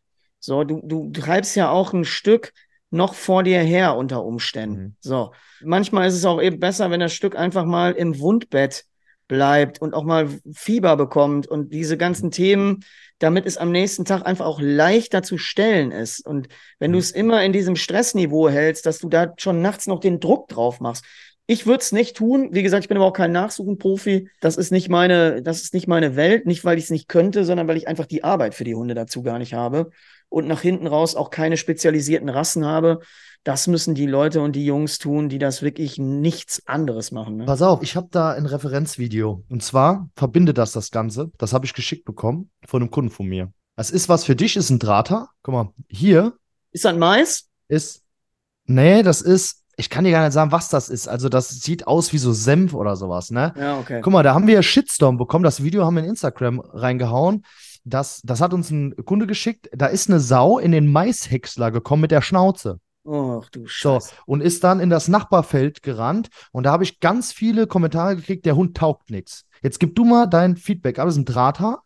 Und jetzt siehst du gleich, ich lass mal laufen, dass der Hund, genau aus dem Grund machen wir übrigens Videopodcasts, weil die ganzen Zuhörer sagen jetzt, scheiße, wo ist das Video? Aber es kommt noch auf YouTube. So, das Video ist 1 Minute 38, spul mal ein bisschen vor. So, hier siehst du einen Führer kommen. Die Sau liegt hier, ne, im Wundbett. Ja. So. Mich müsste mal interessieren, von wo der Wind kommt jetzt. Ja, das, das kann ich dir in dem Video jetzt nicht sagen. Ich habe kein Windmesser da dran, die, aber. Genau, die Frage ist ja, wo kommt der Wind her? Drohne war so ungefähr auf 80, 90 Meter, also hoch genug auf jeden Fall. Der Hund hat es nicht gehört. Der Hundeführer sieht es anscheinend, aber halt auch nur so schematisch wahrscheinlich, ne? Er hat ja gerade Oh, zumindest du, jetzt- irgendwie Jetzt per Hand er. irgendwas angezeigt. Ja. Und jetzt guck mal, wie der Hund reagiert. Siehst du, der ist einen Schritt nach vorne gegangen. Mhm. So, ich lass mal weiterlaufen. Ja, lass mal laufen. Und jetzt fängt der Hundeführer so ab, beziehungsweise der, Ja, ja. der da unterwegs war. Jetzt sag mal ehrlich, weil wir gehört haben, ja, der Hund taugt nichts. Wie kann denn so ein Hund vorstehen, anstatt direkt an die Sau zu gehen? Weißt du, Warum also er das? Pandrata hast du gesagt, ne? Ist ein Drahthaar, ja. Ja, es ist natürlich, pass auf, eigentlich wird ja, und du hast gesagt, da war irgendwie das Gebrech schon irgendwie vorne im, im Maishäcksler. Genau, also der Das heißt, ist, das Ding, die, die Sau hat theoretisch schon ausgeschweißt. Die Sau ist schwer krank, ja. Man und ja, genau. Man unterscheidet ja immer davon, dass ein Hund, wenn er äh, auf einer Krankspur ist, dann darf er nicht mehr vorstehen. Also er sollte nicht mehr vorstehen. Heißt Mhm. auch, wenn jetzt ein Hase angeschossen ist und der irgendwo sich dann zurückziehen würde und der Hund ihn stellt, dann muss der hingehen und den packen. Mhm. Also da bin ich gleicher Meinung, der Hund muss hin, muss das Stück binden. Vor allem, Mhm. ich habe jetzt gesehen, das ist ungefähr, das war, glaube ich, ist das ein Überläufer, ein Frischling? Ist zu auf jeden sagen. Fall nicht viel größer gewesen als der Drahter, ne? Nee. mhm. Also jetzt gerade in der Kampfsituation konnte man ja sehen, dass die in etwa auf einem ähnlichen körperlichen Niveau sind. Mhm. Und ähm, ja, ja, da ist natürlich schon, hätte der Hund das natürlich schon auch härter binden müssen, wenn du mich fragst, ein bisschen. Ne? Die Aber Frage es ist- Hunde, es gibt Hunde, die da stehen. So, es gibt aber auch, die, die, ich sag ja, sobald eigentlich der Hund erkennt, pass mal auf, es ist hier ein, eine, eine kranke Situation, Mhm. weil du, es unterscheidet sich ja deutlich in der Witterung, ob ein Stück krank ist oder nicht krank. Mhm. So. Und wenn es krank ist, muss der Hund da hingehen und das natürlich packen. Die Frage ist natürlich, weil ich sage immer, ich finde das eigentlich gar nicht so schlecht, weil der wartet auf den Hundeführer. Ich kenne das beim Pablo, wenn wir stöbern gehen. Ja, also wenn wir auf Drückjagd unterwegs sind, andere sagen, ja, der Hund muss scharf sein, der muss an der Sau hängen. Ich sage immer, naja, meiner ist wenigstens nicht verletzt. Ja, ich meine, es gibt äh, alte Hunde und gute Hunde, sagt man immer. Ja, bei und der hat. Also, pass auf, das ist jetzt nichts gegen den Drahter da, aber äh, es wäre natürlich schöner gewesen, wenn der das Stück sofort packt und bindet irgendwo, ne? Weil Okay. dann hätte auch nicht der Hundeführer da so ein bisschen rumstoxen können, sondern er hätte sofort gewusst, wo die Party ist. Mhm. Ne? Und deswegen, du siehst ja, dass ihm das Stück noch fast weggelaufen wäre. Ja, Anflug deswegen war mal einfach mal meine, äh, äh, also die Meinung, weil du Drahthaar führst jetzt auf eine Sau. Würdest du sagen, ja, ich weiß ja nicht, ob der Hund so viel auf Sauen jagt. Die Frage ist, wie alt ist der Hund? Wie ist der Ausbildungsstand von dem Genau. Hund? Ist das ein Hobbyjäger? Geht der nur einmal drei Monate mal sonntags raus? Nee, das glaube ich nicht. Also Also eigentlich, verstehst du, was ich meine? Du, du siehst natürlich Hm. immer, es viel, es, auch die Erfahrung des Hundes ist ja ganz entscheidend. Ja, weil die drunter gesagt, ich- geschrieben haben, Dennis, die haben drunter geschrieben, so vorher, der Hund taugt nix und bla bla bla. Und ich denke dann immer, Leute, das ist eine Situation, die du bewertest. Wie oft Ja, hast ja. du mit deinen Hunden schon. Situationen, wo du sagst, hättest du das gefilmt, hätten die gesagt, du hast sie nicht mehr alle als Ja, ja. Jagdhundeausbilder. Ja, ja, ja. Mit solchen Filmen halte ich mich ja ganz zurück. Leute haben letztens mal wieder gefragt, Mann, wann sind wir mal mit der Jagdhunde-Action? Habe ich erstmal gesagt, gar nicht, weil du hast immer irgendwas, was diskutiert wird. Mhm. Du hast immer irgendeinen Kram. Wie war das nochmal letztens mit dem Nachsuchen-Video, wo der da den, den Hirsch in dem Pool da abgefangen hat? Ja, wenn man sich das danach mal anhört, ne, dann, dann weiß man ja, was, um was es da eigentlich geht. Ne? Das ist immer, wir versuchen ja in kurzen Sequenzen euch zu zeigen, das ist ja bei dir wahrscheinlich genauso. Ja klar, ich habe mal übrigens in einem Video kann.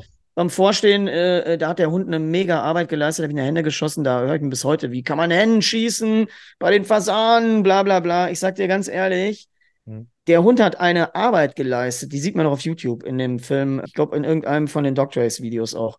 Da steht der auf 50 Meter Felsen fest. Da gingen noch zwei Hennen vorher ab. Der Bestand war zu der Zeit auch, äh, was die Hennen anging, tipptopp. Und aus der Arbeitsleistung raus musste der Hund bestätigt werden. Da stand für mich, sage ich dir ganz ehrlich, als Hundeführer, die Bestätigung des Hundes höher als die Henne in Mhm. dem Augenblick. Und da ist klar, dass ich die geschossen habe. Also deswegen sage ich ja, die, und du darfst dich auch nicht vertun, die Auseinandersetzung mit Wild, mit wehrhaftem Wild, muss ein Hund trainieren. Er muss das üben. Mhm. Ja. So, die Leute, die immer kommen, auch mit den Härtenachweisen, das ist ja das gleiche große Thema in der Jagdhundeszenerie. Härtenachweis an Raubwild. Was meinst du, wie viele Hunde da erstmal richtig auf die Fresse bekommen? So, die mhm. erstmal sich von einem kleinen Marder schon schauen lassen. Die erstmal gar nicht wissen, was überhaupt passiert, weil sie gar nicht gewohnt sind, dass mal jemand kommt, der mal lebensgefährlich Gegenwehr leistet. So, weil für das Tier geht es um Leben und Tod. So, und das, das sage ich auch immer. Ja, ja und das, also deswegen, man darf sich doch überhaupt nicht vertun. Und jetzt ist ja immer die Frage, was, was will ich da für einen Hund überhaupt? Der klügere Hund steht vielleicht und wartet ab. Der Draufgänger geht hin und bricht sich erstmal die Füße, so ungefähr. Das ist ja immer so eine Sache.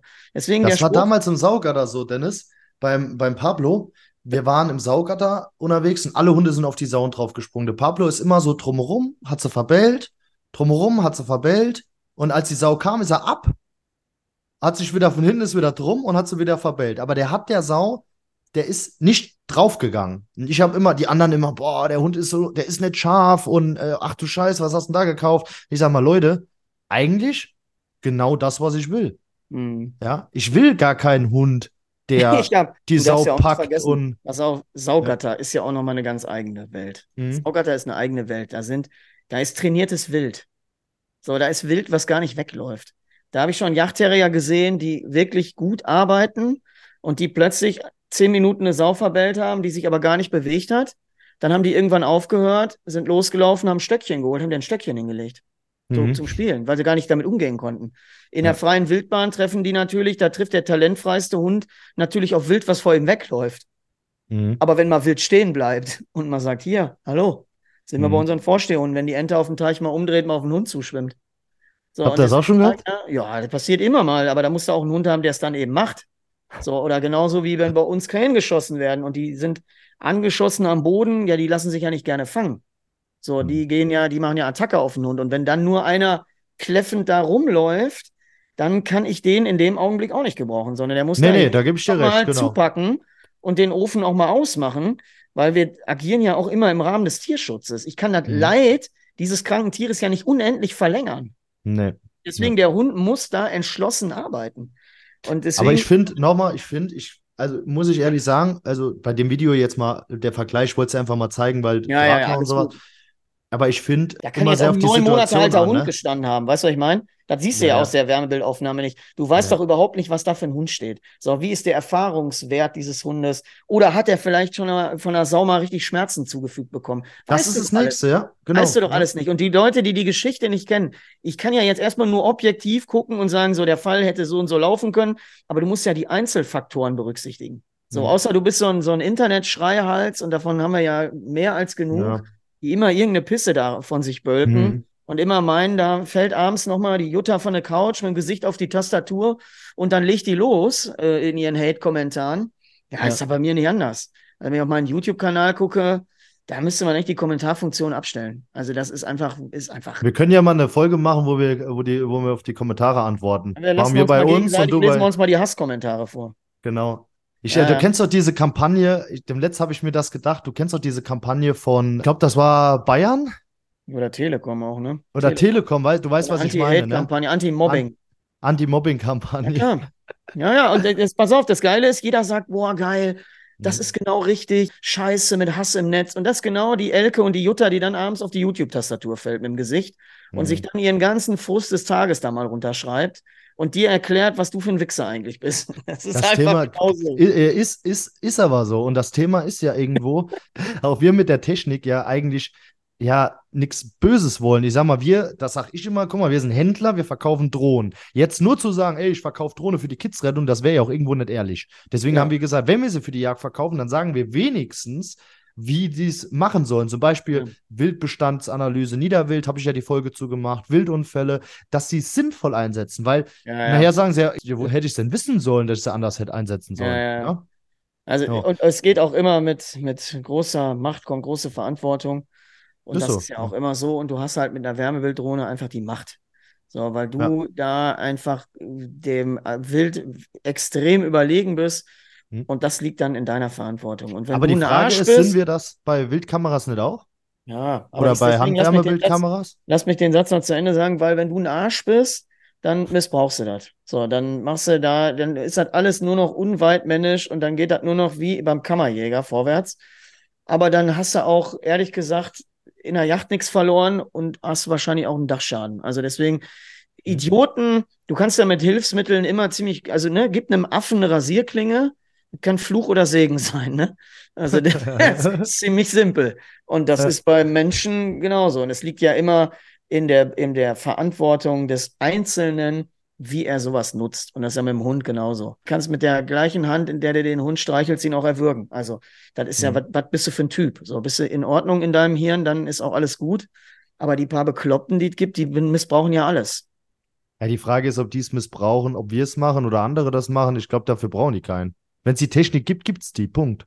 Ja. Ob sie Copter Pro verkauft oder sie sich irgendwo im Internet bestellen, wäre ja noch viel schlimmer. Dann hätten sie nicht mal einen Führerschein, dann würden sie wahrscheinlich noch komplett ohne alles rumfliegen. Du ja. siehst ja, pass auf, du siehst ja auch, das Internet ist ja auch Fluch oder Segen. So, kann Menschen miteinander vernetzen, zusammenbringen, kann aber auch für die Geisteskranken kriminelle äh, Energien freisetzen von bis was weiß ich. Also du, ich sag ja, dass du kannst ja immer alles gut nutzen und auch schlecht. Mhm. Wie gefestigt ist dein Charakter? Welche, was bist du für ein Typ? Welche Verantwortung hast du?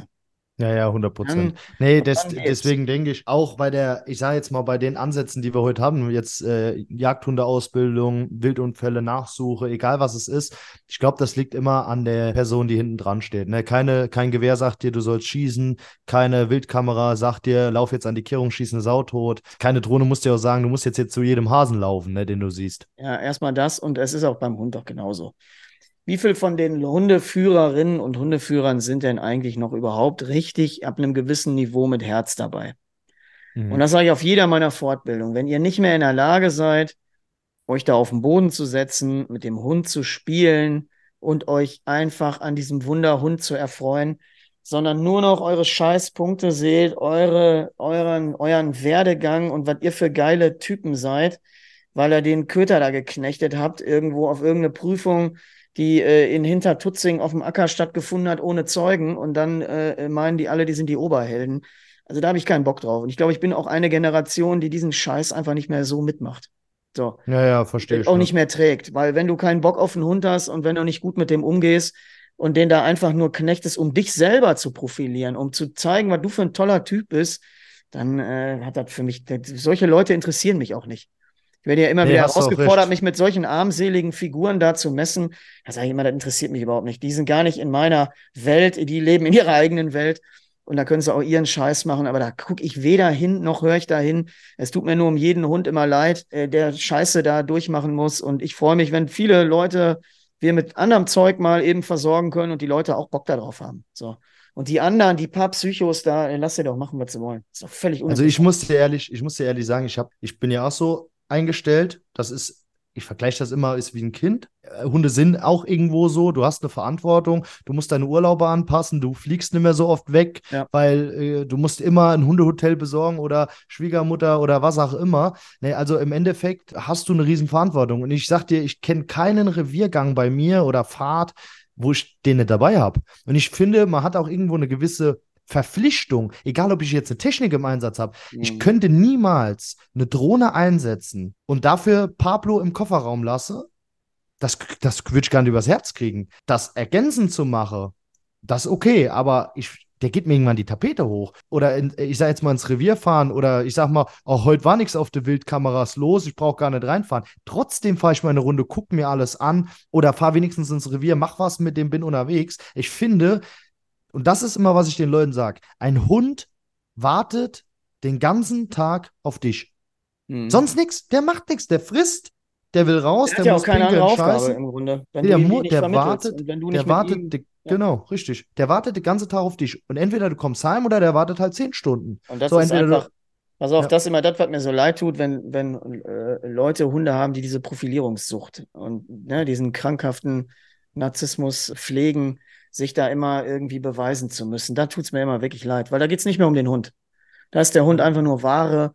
Und deswegen, du siehst ja bei mir, guck mal, als Profi in dem Level, in dem ich da jetzt bin und was ich mache, müsste ich ja im Grunde alle vier Hunde, die ich habe, gar nicht mehr besitzen. So, ich mhm. müsste ja ständig an- und verkaufen und ständig, mache ich aber nicht. Mach ich nicht. So, ich habe die vier und die lebe ich jetzt runter und mit denen jage ich und mit denen mache ich mein Zeug und fertig. Ich kann das, ich, ich will das nicht. Es gibt ja Leute, die das wollen und können, ist auch völlig in Ordnung.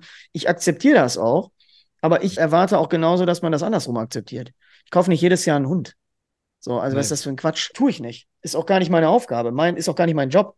So, als professioneller Hundeführer äh, äh verdiene ich nicht mein Geld, sondern ich verdiene mein Geld, indem ich Ausbildungssysteme entwickle. Diese mhm. Schule so erfolgreich, dass die Leute damit sehr erfolgreich solche Prüfungen bestehen. So, mhm. und auch noch, noch wichtiger als, als erfolgreich die Prüfungen bestehen, nachher erfolgreich mit dem Hund gemeinsam jagen können. So, ja, das, das, ist ja irgendwo das, das Wichtige, finde ich. Ich meine, das ist ja bei ja, uns genauso. Das ist so ein Zettel immer. Ja, wenn wir, wenn wir jagen gehen, und das ist halt die Häufigkeit, die man das auch macht. Und ja. ich sag mal, wenn die Technik, wie, wie wir eben auch gesagt haben, ich muss ja immer ein bisschen den technischen Aspekt nochmal reinmachen, das ist ja dieses, dieses Thema, mal abgesehen von dem Thema, was du gerade gesagt hast, da gebe ich dir vollkommen recht. Wir können ja die Möglichkeiten einfach erhöhen. Ne? Ja, ja. So. Also, also deswegen sage ich ja, guck mal, und wenn du das mit Liebe und Leidenschaft machst, dann ist das was anderes. Also, wie gesagt, ich war gerade noch bei der Hasenjagd mhm. so, und habe mich auch geärgert, der Hund hat einen Hasen gefangen. So. Das ist natürlich für mich, jetzt würde man sagen, ja, komm, scheiß drauf, morgen geht's weiter. Aber ich arbeite, in meinem Kopf arbeitet das. So, weil natürlich die Verknüpfungskette wenn der Hund es alleine ausrichten kann, schlecht ist. So, der Hund denkt sich dann, oh, dann weiß ich nicht, ob ich den alten noch brauche, wenn ich die alle selber fangen kann. Und das sind so Themen, das beschäftigt mich auch mal einen Abend. Und mhm. da muss ich jetzt mal äh, zwei Wochen wieder gegen trainieren, ne? Um, um wieder jetzt gezielt. Und jetzt muss ich wieder Situationen erzeugen. Da kommt wieder die Wärmebilddrohne ins Spiel, wo ich äh, im Grunde jetzt erstmal mir ein paar Hasen suche und dann die Kontrolle, das Gehorsam daran wieder schleife, trainiere, erinnere, wie auch immer, dass wir nicht hingehen und die fangen. So. Mhm. Deswegen sage ich ja, da kommt ja jetzt wieder Technik dann und Hand in Hand äh, mit guter Ausbildung zusammen. Mhm. Eine geile Geschichte. Also ich, ich feiere den, feier den Ansatz. Ich denke, wir müssen mal ein YouTube-Video in Action machen. Was hältst du davon? Ja, ich weiß ja, wie ich bin. Ich bin ja mit Action vorsichtig geworden, weil es gibt ja immer YouTube-Richtlinien und soziale nee, Netzwerke. Nee, nee, das meine ich nicht. Also einfach mal, ich würde ich würd mal, ich würde es mir mal gerne angucken von oben. Ja, ja wie du das machst. Also das, oder du musst uns mal Aufnahmen schicken und wir gucken uns die mal an. Das, das wäre eine geile Geschichte. Ich denke, das interessiert auch die Leute. Ja. Und äh, langfristig wollen wir alle die Reviere auf lange Sicht mit viel Bestand. Ah. Du wirst ja auch nicht ausrotten dadurch. Die Hasen. Das ist, ja auch das ist ja auch, wie gesagt, Quatsch. Es liegt immer in deiner Verantwortung. Der hinten mhm. steuert und der hat auch die Verantwortung. Ja, perfekt. Das ist dein Charakter, der da entscheidet. Wir haben viele Themen gehabt, Dennis, muss ich echt sagen. Also ich finde, du bist ein sauehrlicher Typ. Du kennst mich, ich bin auch ehrlich. Ich glaube, du ich bist auch eine Schippe ehrlicher. Ja, hast auch vollkommen recht, bleib auch so. Und an alle, die die Hate-Kommentare schreiben, jeder Mensch ist eben anders. Manche gefällt unser Gesicht, manche nicht. Das ist auch völlig in Ordnung so, haben wir ja eben auch gesprochen. Jetzt mal noch eine Sache. Wir hatten eben das Thema Drohne noch angesprochen gehabt, Mavic 3 Thermal. Mhm. Die hast du jetzt im Einsatz. Wie, wie zufrieden bist du? Also hast gesagt, der Zoom ist eine geile Geschichte. Wie viel Voll. Unterschied ist es jetzt zu deinem vorherigen Modell? Du hattest die Advance vorher. Genau, Ad Advance oder Advance, ja, das ist mhm. ein Unterschied wie Tag und Nacht. Also das kannst du nicht mehr miteinander vergleichen. Das ist alleine schon die, die Flugzeitverlängerung, ne? Mhm. Vorher konnten wir irgendwie, glaube ich, 19 Minuten oder so knapp fliegen. Jetzt fliegen wir, weiß ich nicht, doppelt so viel, ne? Du konntest ungefähr 25 Minuten fliegen, 25 bis 30. Jetzt kommst du sogar auf 45 Minuten pro Akku. Ja, also ich sage ja, die unter, und das ist natürlich jetzt mit vier Akkus, die ich da jetzt mit dazu habe, das ist natürlich schon ein Unterschied, ne? Hm, Unterschied. Aber eins wollte ich nochmal dich fragen eben, ja. weil wir gerade nochmal drüber gesprochen haben und du, du das ja auch, du bist ja wahrscheinlich auch ein bisschen da unter Beschuss. Zum Thema der Hate-Kommentare und mhm. des ganzen, des ganzen Wahnsinns. Ist das, nimmst du das mit nach Hause? Ja, ja, also ich sag mal, natürlich, wenn da Leute sowas drunter schreiben, viel ist es ja bei uns dann, das ist unweitgerecht und so weiter. Und ich versuche, die Leute durch die Kommentare oder beziehungsweise ich will da ja auch was von lernen, den Leuten zu zeigen, okay, so und so kann es sein. Was ich absolut gar nicht mag, ist, wenn, wenn sie asozial werden. Also das ist meiner Meinung nach. Ja, Kritik muss ja konstruktiv sein, ne? Also Kritik Richtig. muss ja eine Auseinandersetzung mit der Sache sein. Mhm. Dann bin ich auch immer der Erste, der sich über Kritik freut, weil an Kritik wachsen wir und werden besser. Ähm, ich sag mal, aber, aber nochmal zurückzukommen, ganz kurz. Hm? Genau, aber nochmal zurückzukommen, äh, kurz. Es beschäftigt einen, weil du dir denkst halt, ist mal wirklich so scheiße, wie die da schreiben. Man macht sich dann auch Gedanken, den Content zu machen. Aber auf der anderen Seite, und das ist ja das Geile, ähm, ich bin immer so ein positiver Mensch und ich sage immer, Leute, ich habe auch so viele geile Leute. Und diese geilen Leute, diese geile Community, die da schreibt, ey, durch dich, wie du eben gesagt hast, der Österreicher, der auf seiner Hütte sitzt und Jagdhundeausbildung macht. Wir haben ja. Kunden überall in Europa, die kommen zu uns so viele Stunden zu uns gefahren, die sind happy mit uns, die haben Bock darauf, die laden uns ein, wir fahren dahin. Genau für die Leute mache ich das. Ja. Und die anderen, die da haten, vielleicht sagen sie irgendwann, oh, ich habe mich geirrt, ist okay. Oder sie lassen es, das ist auch okay. Aber ich, ich, ganz ehrlich, die positiven Sachen überwiegen dem, was die Leute negativ schreiben. Und ganz ehrlich, wir sind äh, Personen in der Öffentlichkeit, egal ob auf Instagram, in YouTube oder sonst wo. Und ich werde meine Meinung immer offen sagen, egal was die Spackos schreiben. Punkt. Ich sage immer, wer die Öffentlichkeit sucht, kriegt die Öffentlichkeit. Und Volle äh, ich habe aber tatsächlich, das ist bei mir ein großer Unterschied. Ich gucke auf konstruktive Kritik. So, das ist mhm. jetzt, was wir auch mit YouTube angefangen haben, dass wir mal Reaction-Videos auf Hundetraining machen. Mhm. Nicht, weil wir irgendwen haten oder irgendwen mobben wollen, sondern wir wollen eine Auseinandersetzung der Sache erzeugen. Mhm. Offen die Leute das immer interpretieren und sagen, ja, jetzt macht der Panthen da was mit der, gegen den Oligschläger oder bla bla bla. Sondern es geht immer um die Sache. Aber wenn es nicht mehr um die Sache geht, und es geht ja bei, ich sage immer, 99 Prozent der Kommentaren geht es ja niemals um die Sache, sondern es ist immer persönlich, beleidigend oder was auch immer. Leute lassen ihren Frust da raus oder wir werden ja auch zum Teil mal bedroht, beschimpft. Also wirklich, das ist ja schon wirklich heftig. Aber von mhm. diesen Sachen nehme ich mir ehrlich gesagt gar nichts an. Also ich habe abends auch eine Jacke, so die Dennis Panthen Jacke, die hänge ich da hinten, da wo mein Horn hängt, die hänge ich da auf. Und dann bin ich Dennis Panthen privat und dann ist mir das völlig scheißegal. Das heißt, die Leute, die da ihren Mist hinschreiben, die sollten in mhm. der Zeit lieber mit ihrem Hund spielen oder mal um den Block gehen oder ihrer Frau mal das Knie streicheln. Fände ich auch nicht schlecht, aber die können sich das im Grunde sparen. Weil es herrscht auch, das sage ich jetzt auch nochmal für alle, die zuhören, die vielleicht mir gerne mal einen Head-Kommentar schreiben, auf meinen Kanälen herrscht keine Demokratie. Da interessiert mich die Meinung, wenn sie gut ist und sie ist in der Sache eine attraktive Auseinandersetzung, aber schreibt da irgendjemand, Junge, die finde ich Panne, das ist in einer, in einer Millisekunde gelöscht. Also in der mhm. Lebenszeit vertrödeln die Leute damit. Also deswegen, man kann sich das sparen. Wie gesagt, wir leben von guter Kritik in der Sache. Ja. Haben wir Bock Und da drauf, kann man auch was von lernen. Das ist, das so ist, ja auch, wie du sagst, mit den äh, häufig gestellten Fragen oder mit den Sachen, die die Leute da als Ansatz sehen. Ich finde das, ich das geil. Also ich muss ehrlich sagen. Pass auf, wir reflektieren das, das ja auch. Also wenn du mhm. alle Latten am Zaun hast, reflektierst du das. Ich habe mich letztens auch entschuldigt, weil ich in einem Video einen Hund hochgehoben habe. Und ich habe natürlich auch eine Vorbildfunktion in gewissen Dingen. Ne? So, und ich habe den, diese Hündin kenne ich seit 100 Jahren, die kann ich an die Füße hochheben. So. Aber ich habe die natürlich so hochgehoben, dass es für den Hund nicht optimal war.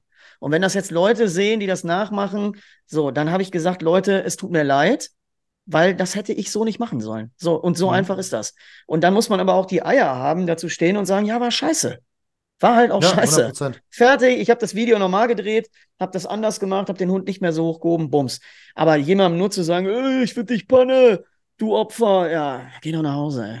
Ja, hast du vollkommen recht. Ich sage immer den nee. Leuten, erzähl das deiner Mutter, weil die interessiert's. Nicht mich.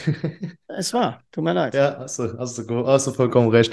Mein Lieber, ich würde sagen, wir haben echt schon lange gesprochen, muss ich sagen. Also hat mir Spaß gemacht. Haben wir schon Mal, angefangen? Ja, wir haben schon angefangen. Ich dachte, ich brauche einfach noch eine Zigarre. ja, da, da, können wir noch ein paar Stunden quatschen, glaube ich, bis äh, die weg ist. Ich würde sagen, wir, wir warten mal ab, was die Themen noch so bringen. Und mich würde auch interessieren, wie das äh, weitergeht, auch mit deiner Jagdhundeausbildung. Ich verfolge das. Ich bin Fan, äh, positiv gemeint, muss ich echt sagen. Finde das eine geile Geschichte, wie du, wie du das machst. Ich habe auch was lernen können von deiner Jagdhundeausbildung. Du konntest jetzt was von uns lernen, denke ich, was Thema Drohnen angeht. Und, weißt du, was wir äh, machen sollten, bevor du jetzt im mhm. Schlusswort kommst? Wir sollten diese Podcast-Folge vielleicht auch auf Deutschlands erstem Jagdhunde-Podcast laufen lassen. Weil das steigert vielleicht nochmal gegenseitig in unseren Communities die Bekanntheit, mhm. weil viele vielleicht auf meinem Kanal dich gar nicht kennen. Und ich würde diese mhm. Folge, wenn du mir die zur Verfügung stellst, hier gerne. eins zu eins ungeschnitten genauso laufen lassen. Gerne. Das war ein gutes Lieben Gespräch. Gerne. Viel Spaß hatte ich. Perfekt, perfekt. Können wir gern machen. Ich denke, du hast viele Leute, wir haben viele Leute, die das Ich habe tatsächlich, also wir haben bei uns, nur um die Statistik zu erwähnen, wir haben mhm. weit über 100.000 Zugriffe auf den Podcast. Ne? Ja, geil. Geile das Geschichte. ist absolut brutal, mhm. äh, wie viele Leute Deutschlands ersten Jagdhunde-Podcast hören. Und es mhm. ist unfassbar. Deswegen eine meiner größten Plattformen ist tatsächlich der Podcast. Ja, bei uns mittlerweile auch. Also wir haben jetzt nicht ganz so viele, muss ich sagen, aber ich glaube, wir sind jetzt auch so kurz vor den 100k Views äh, oder Streams, Downloads, wie man das nennt. Ne? Haben auch viele Abonnenten da. Also vielen Dank an jeden, der hier zuhört. Wir stellen dir lieben gern den Podcast zur Verfügung. Ist cool. eine coole Geschichte. Dann können wir es auf beiden äh, Plattformen hin und her schieben. Und oh. ich würde sagen, Dennis, wir bedanken uns mal bei allen, die hier zugehört haben, bei diesem ehrlichen, äh, technischen, aber auch traditionellen Gespräch. Ich denke, wir hatten alle Themen hier mit drin. Man bereitet ja immer Fragen vor. Es kommt immer anders, als man denkt. Und ja. äh, ich finde diese offenen Gespräche eigentlich viel, viel ehrlicher als äh, diese gestellte Scheiße da. da ich habe zehn Fragen mitgebracht und dann gibt es Antworten darauf. Dann werden sie nachher noch geschnitten und sowas. Naja. Das, ist, das ist nicht unsere Art. Wir versuchen in der Praxis Technik und Tradition zu verbinden, Technik und Jagdhundeausbildung zu verbinden. Und ich denke, das können wir und wir werden sowohl du, die Jagdhundebranche, als auch wir, die Drohnenbranche, noch weiterhin revolutionieren. Ja, da definitiv. lege ich die Hand für ins Feuer. Wir fangen gerade erst an, in diesem Sinne. Danke, in diesem dass Sinne, ich zu Gast sein durfte. Gerne, gerne, mein Freund. Danke, dass ich zu Gast sein durfte dann in deiner Podcast-Folge. und wir sagen Weidmannsheil und macht's gut. Euer Dennis Panthen, der Jagdhundeausbilder und euer Alex Mohr von Copter Pro. Sehr gut. Waldmannsheil. Waldmannsheil.